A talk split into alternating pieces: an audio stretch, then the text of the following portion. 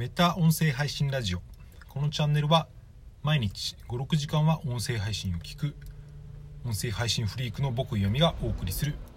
音声配信特化型のポッドキャストです。関連ニュースとか音声の未来についてとか毎日ポッドキャストを更新して気づいたこと考えたことだったり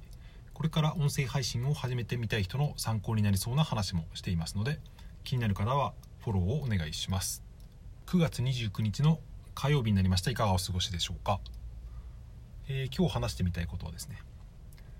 トークを編集すること音声編集について考えてみたいと思います。これを聞いてる方の中で自分で音声配信をしてる方結構いるというかほぼそういう人しか聞いてないような気がするのでそういう話をしてみるんですけど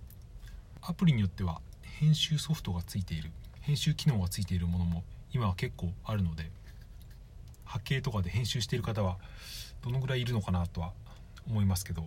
僕の場合は、えー、このメタ音声配信ラジオポッドキャスト以外には、えー、ラジオトークとスタンド FM というアプリで収録をしています。どちらにも音声編集機能がついていて特にラジオトークの編集機能はとても使いやすくてですね波形が目で見えるのでかなりですねコンマ何秒単位で、え、カットしたりっていうことができます。だからやろうとしたらですね例えば鼻息とかちょっとどもった最初の音だけ切ったりとか咳払いを切ることもできるしいらないところを丸々切ったりするっていうことも割と簡単にできます。スタンド FM の方もに同じ機能はあるんですが使い勝手としては、えー、それほど良くないというかあまりそのコンマ単位でですね切る作業にはちょっと向いていないかなっていう僕は自分で使っていて思います。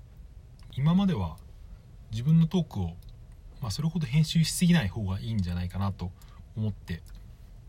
よほどのですね雑音が入ったりとかもう一回やり直そうと思った時以外はですね編集をそれほど入れずにやってきたんですが、ま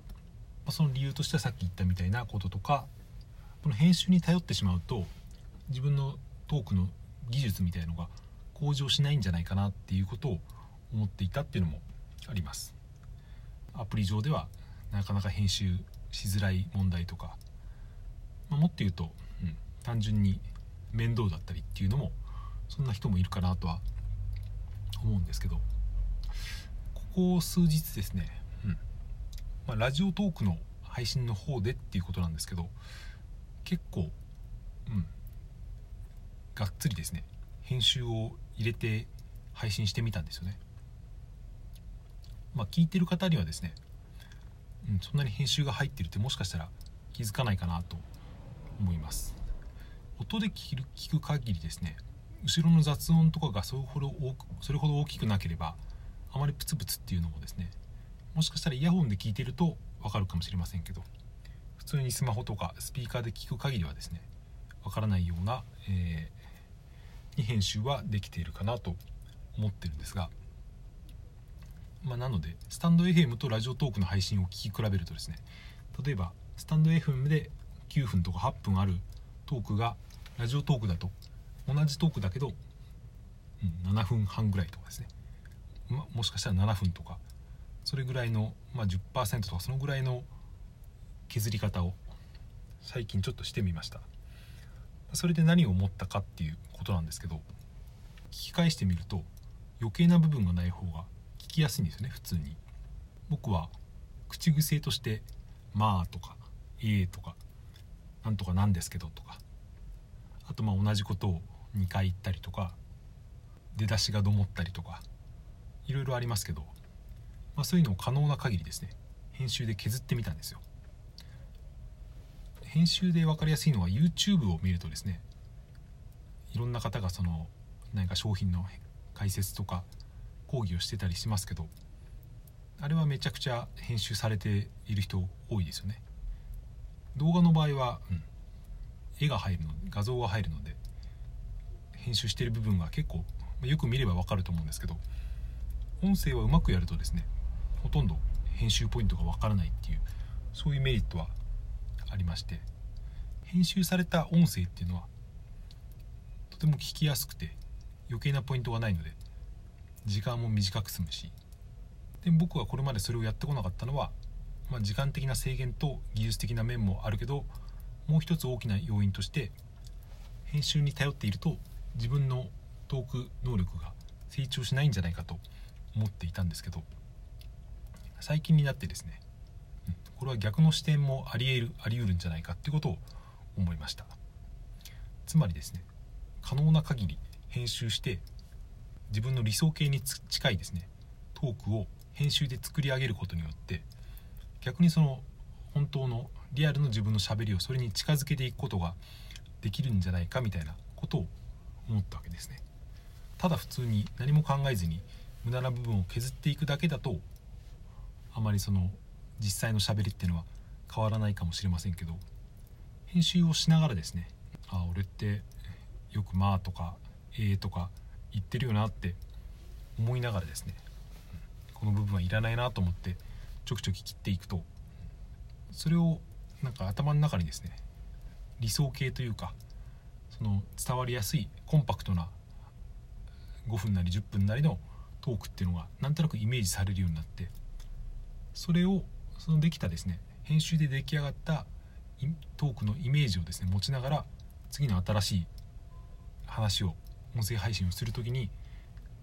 イメージしながら喋ることによってですね、うん、成長できていくんじゃないかっていうですねことを思いました。まとめてみますと自分の普段のしゃべりを改善するのにあえてですねトークを編集してみる限界までそぎ落として編集してみてそれを自分で聞き返すことによってですね喋りにおける無駄なポイントっていうのを気づきやすくなるのではないかと、まあ、そのためには編集をしながらですね自分のしゃべりの癖とかここはこうした方がいいっていう、まあ、改善点を築きながら編集することで自分の理想的なトークの形みたいのをイメージするようになってそれを今度、えー、リアルで喋る時にイメージしながら喋ることによってだんだん改善されていくんじゃないかみたいなそういうことを思ったっていう話です。毎日こうやって音声配信をしていく中でもそれなりに成長っていうのは、まあ、自分ではあると思ってはいるんですけどでもやみくもに毎日更新するだけだとですね、まあ、だんだん飽きてくるしそれほど成長も見られなくなってくるので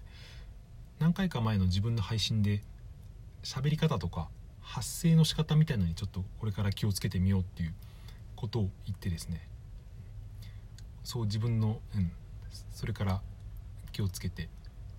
いるんですけど。ちなみに土日の配信ではですね家で収録するのであんまりその発声とか大きな声を出すっていうのがなかなか恥ずかしくてできなくてかなりボソボソした配信になりましたけど、まあ、平日は外というかこれは車の中で撮っているので、まあ、別に好きなだけ声は張れるので、まあ、その時に、えー、試してみようかなと思っています、まあ、作られた喋り方みたいのをしていると、まあ、その本人の、まあ、自分で魅力っていうのもおかしいですけどその無意識に喋ってるような魅力が落ちてくるんじゃないかみたいなそういう懸念も僕は持っていたりしたんですが、まあ、それは、うん、やってみないとわからないなというか喋り方とか発声とかですね。に意識しながら喋っていても、うん、その喋り方に慣れてくれば今まで起こっていたようなそのフリートークの中で中だからこそ出てくるそのひらめきとか思いつきみたいのがですね。そういうのは変わらず出現できるんじゃないかっていうことを思ったという話でした。ちなみにここまででラジオトークのタイマーだと11分半なんですけど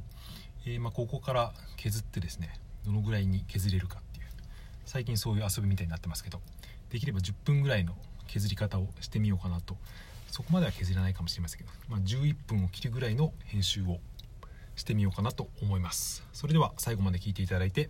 ありがとうございました。また明日。さようなら。